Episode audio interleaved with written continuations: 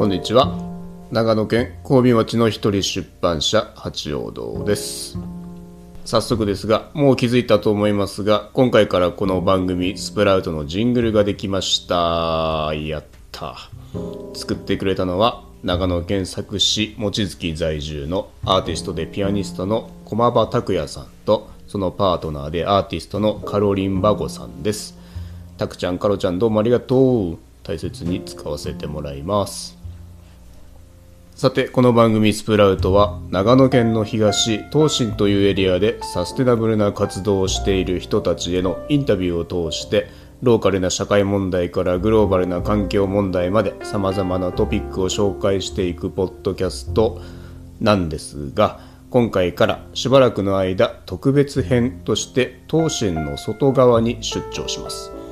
今回伺ったのは山梨県北杜市です。上のナトラルラボの上原義香さんにインタビューしてきました。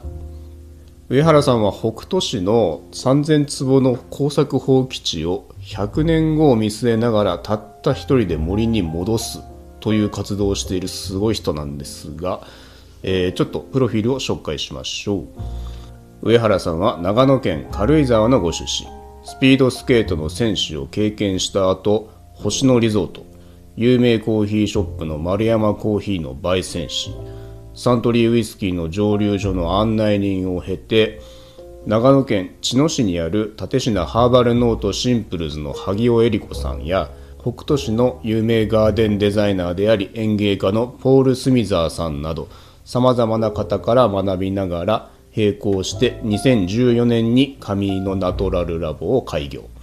現在は森で育てた植物から野紅茶野原の香りのお茶と書いて野紅茶というお茶や香水を作りながら耕作放棄地を森に戻すリワイルディングの森という活動を続けています。リワイルディングという言葉は後ほど紹介しますがインタビューはまず森の植物からできた香水植物香水を入り口に植物や生態系それらと人間の関わり方に対する上原さんの考え方や感じ方を伺っていきます。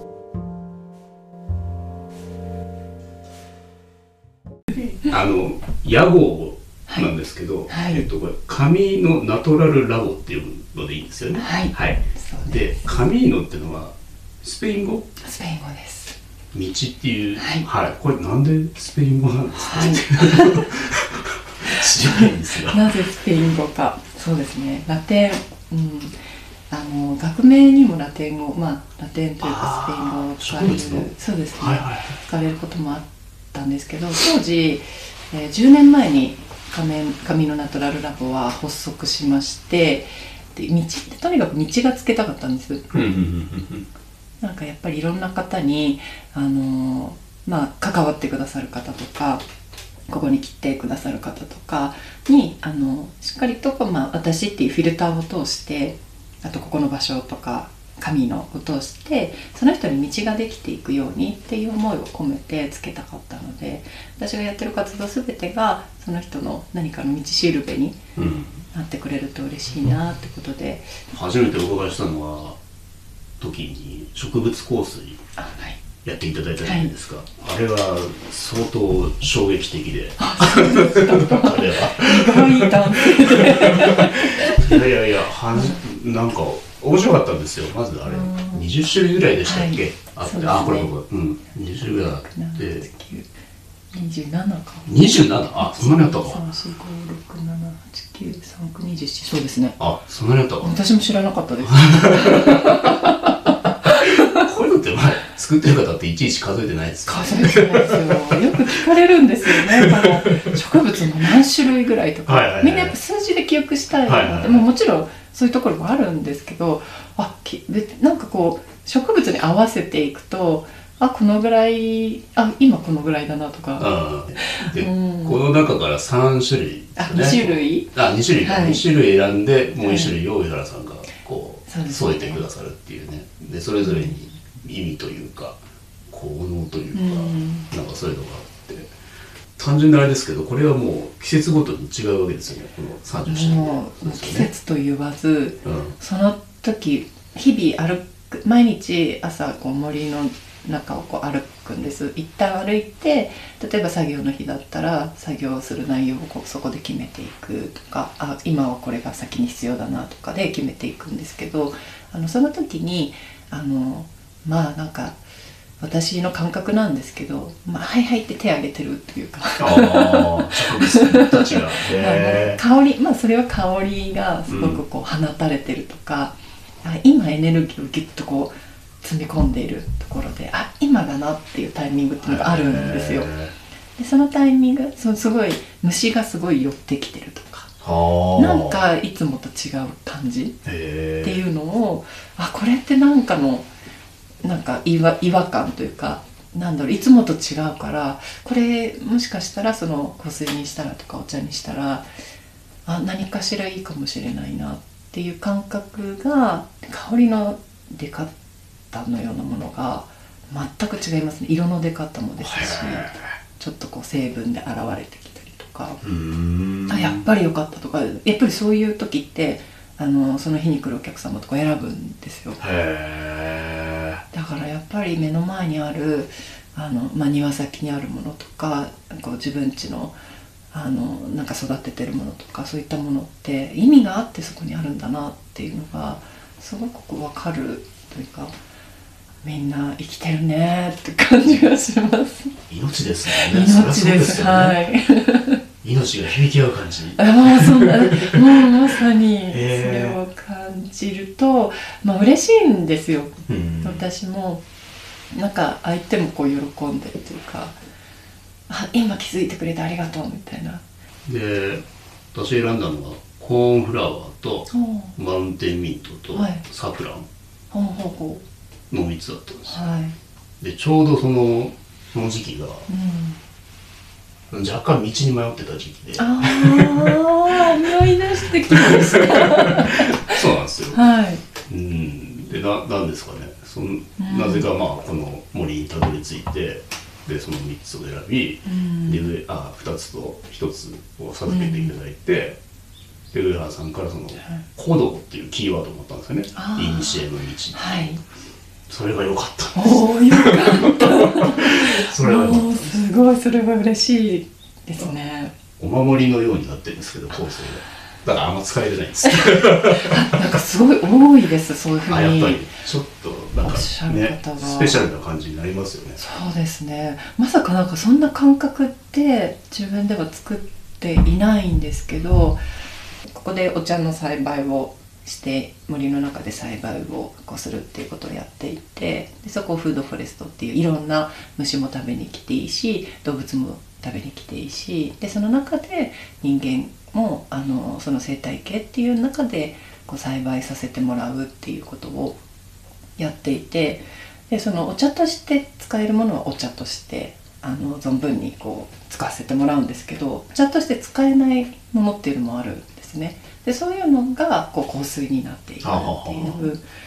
なんでこの生態系の中の役目を終えたものがの紅茶っていうお茶として、えっと、私が次にこう人間のためのこのなんか再野生化していくようなあの原点回帰になるようなっていうお茶を作る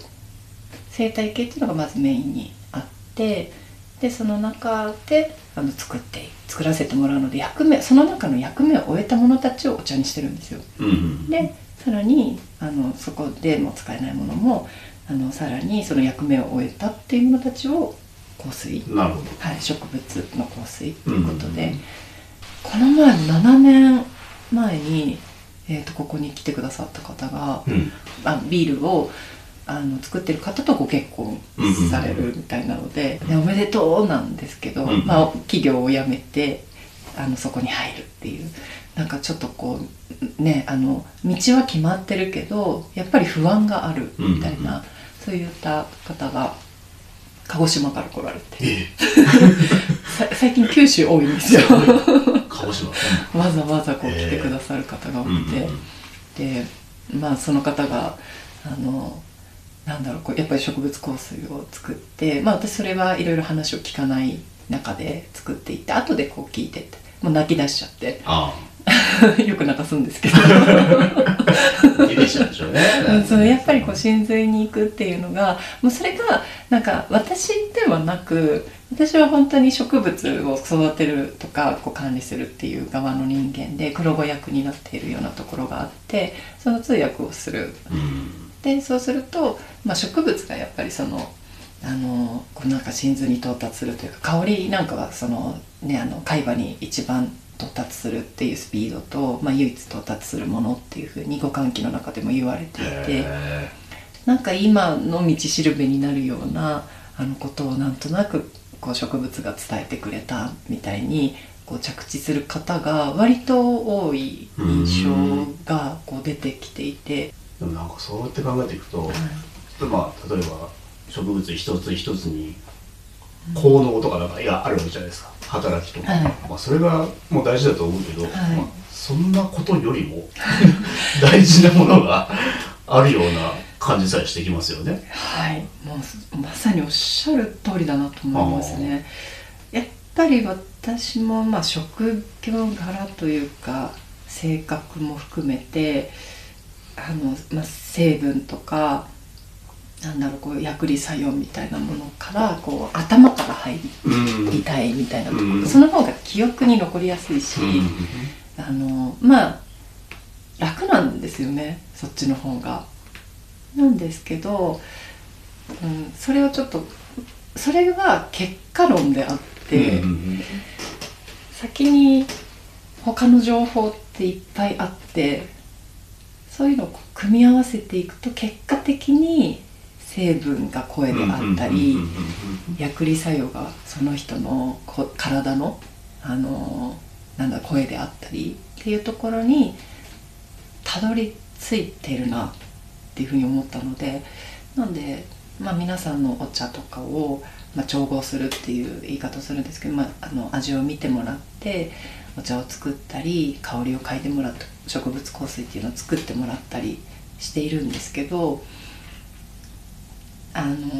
なんだろう先に、まあ、情報を与えないんですね、あのこれがどういう役目をするかとかこれがあのどういうあの成分を持ってるのかみたいなことっていうのは、まあ、伝えないで直感で選んでもらっているのでそれが、まあ、本質的なその人のあの体の声。本当にその人の声なんですよね。だからあのなんだろう。あ今こういうの選ばれてますよみたいなことを言うともうこなんか思い当たる節がみんなある。っていう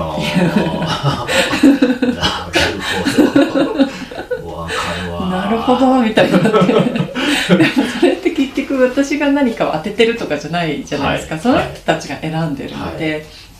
自分の声に正直にこう向き合う一つになったりとか、まあ、それに私があのこう背中を押すような感じになるので、自分の自分にもっと自信を持っていいんだよとか、自分が選んだことにもっとあの自信持って生きていいんじゃないのっていうようなことが言えるので、結構みんな元気になって帰れるとか勇気をもらいましたとか、一歩踏み出しますそれがやっぱり結果的に道につなその人にとっての道につながってるっていうなんかそういうものをなんかこう、まあ、生と死のこう隣り合わせのところ命の育みみたいなものが、香りだったりお茶だったりで皆さんにこうつながっていく伝わっていく。あ一緒にやっぱりその地で暮らしてるなとか一緒に生きてるな命の育みを一緒にやってるなっていう感覚にあの香水を作ったりいろんな方のも作ったり自分のも作ったりとかしてる時にすごい感じるんですよね。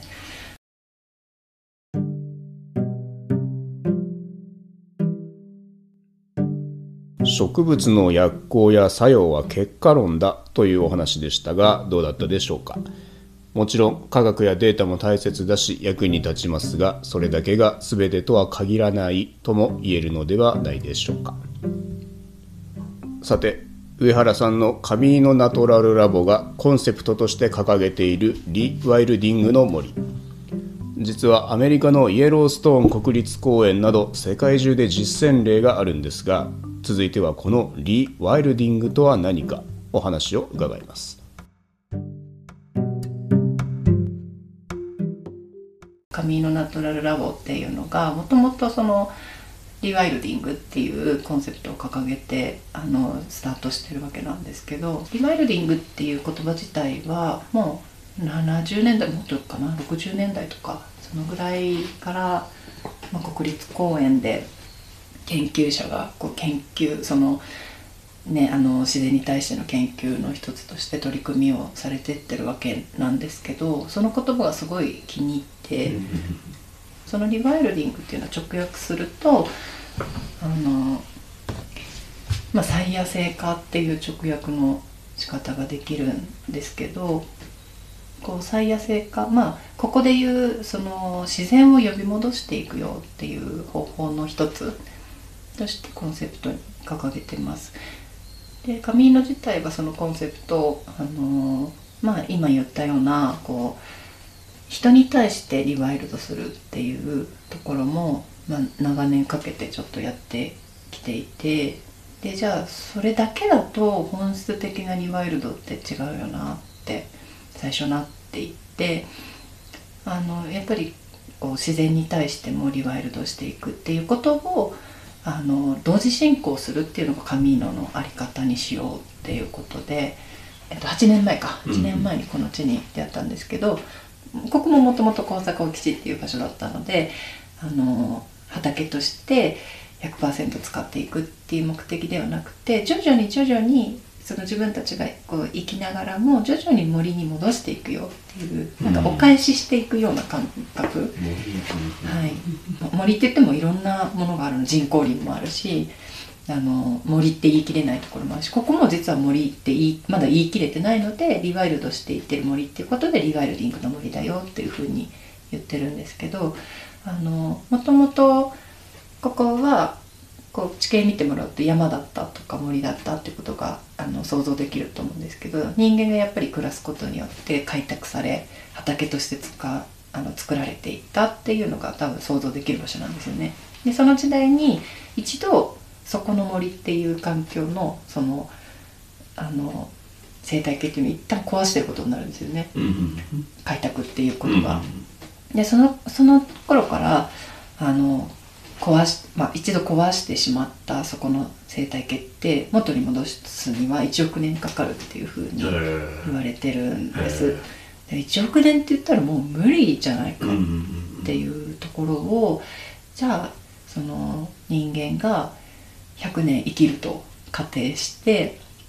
で100年間は責任持って生きるっていうこともいいんじゃないかな。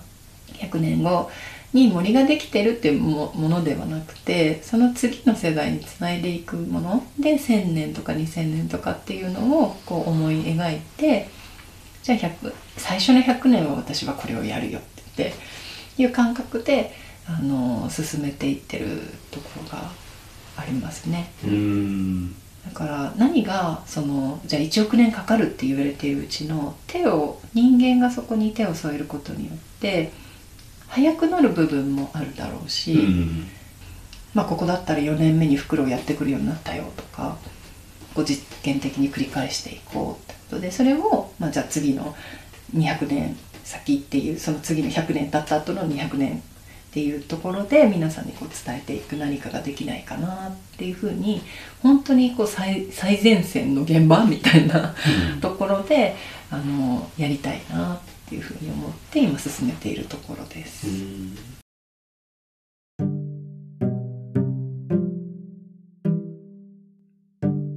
一度壊れた生態系が元に戻るには1億年かかる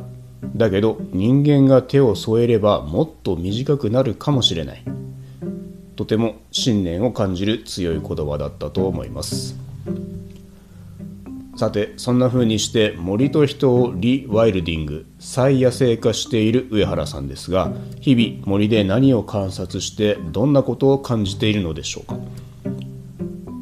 八王堂から刊行している「マホラ」という本の最新号に上原さんの森の日常から4つの場面をエッセイに綴ってもらいました。例えばある日森の地面に正体不明の穴が開いていてその穴から周辺には生えていない植物の芽が出ていた。なんていうエピソードもあるんですが続いてはこの森の暮らしのエッセイにどんな思いを込めてくれたのか伺いました。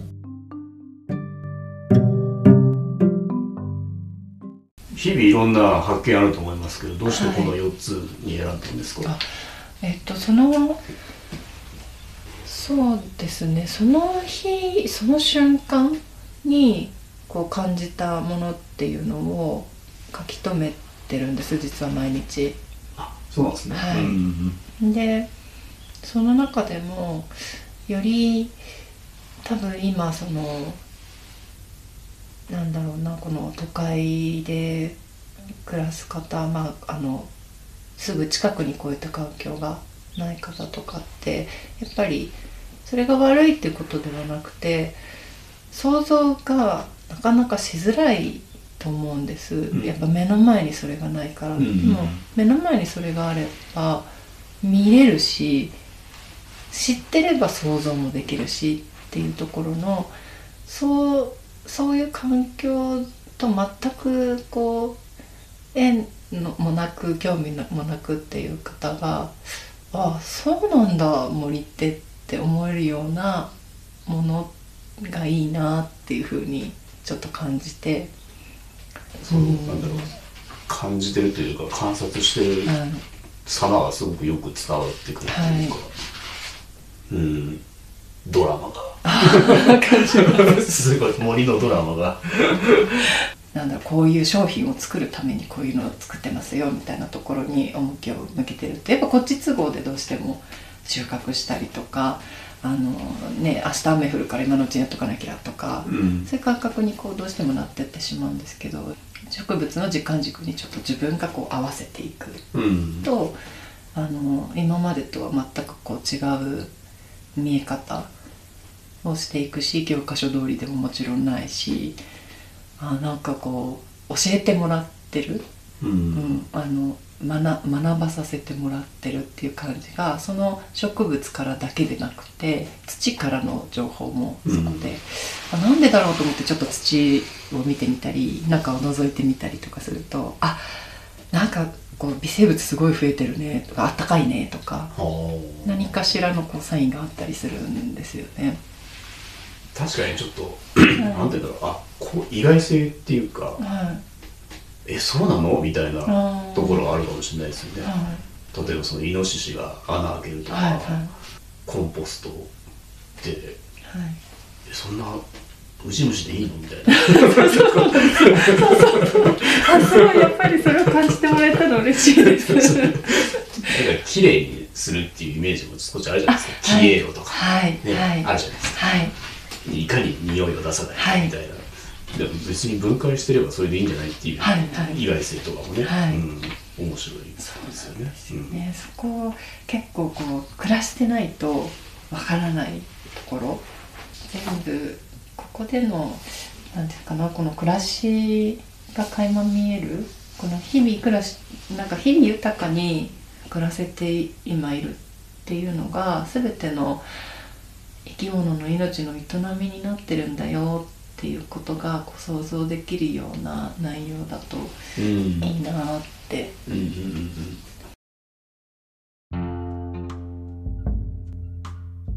植物も動物も昆虫も微生物も全ての命から出来上がっている森。いい表現だと思いますこのエッセイには中尾浩二さんの写真も使わせてもらっていますが番組のノートでは中尾さんの写真をカラーで盛りだくさんで掲載しています。よかったら概要欄のリンクからぜひ覗いてみてください。 camino natural Lab上原義香さんのインタビュー。前半はここまでです。最後の方に植物の時間軸というキーワードが出てきましたがこれについては次回の放送で詳しく紹介していきます。また森で感じる気候変動や異常気象についてもたっぷりと伺います。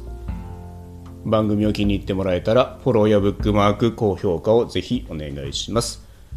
また番組はテキストでもお楽しみいただきます。先ほどの中尾さんの写真のほかお話に出てきたリワイルディングの森。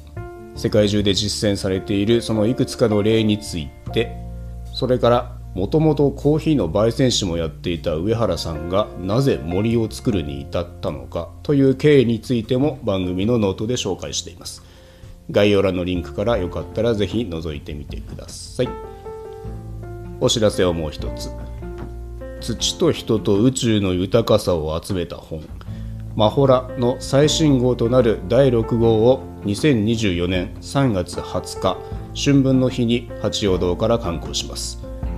ご紹介したように今回お話を伺った上原よしかさんのエッセイも収録しています。詳細はこちらも概要欄のリンクからぜひぜひよろしくお願いします。スプラウト。この番組は長野県小見町の一人出版社八王堂がお送りしました。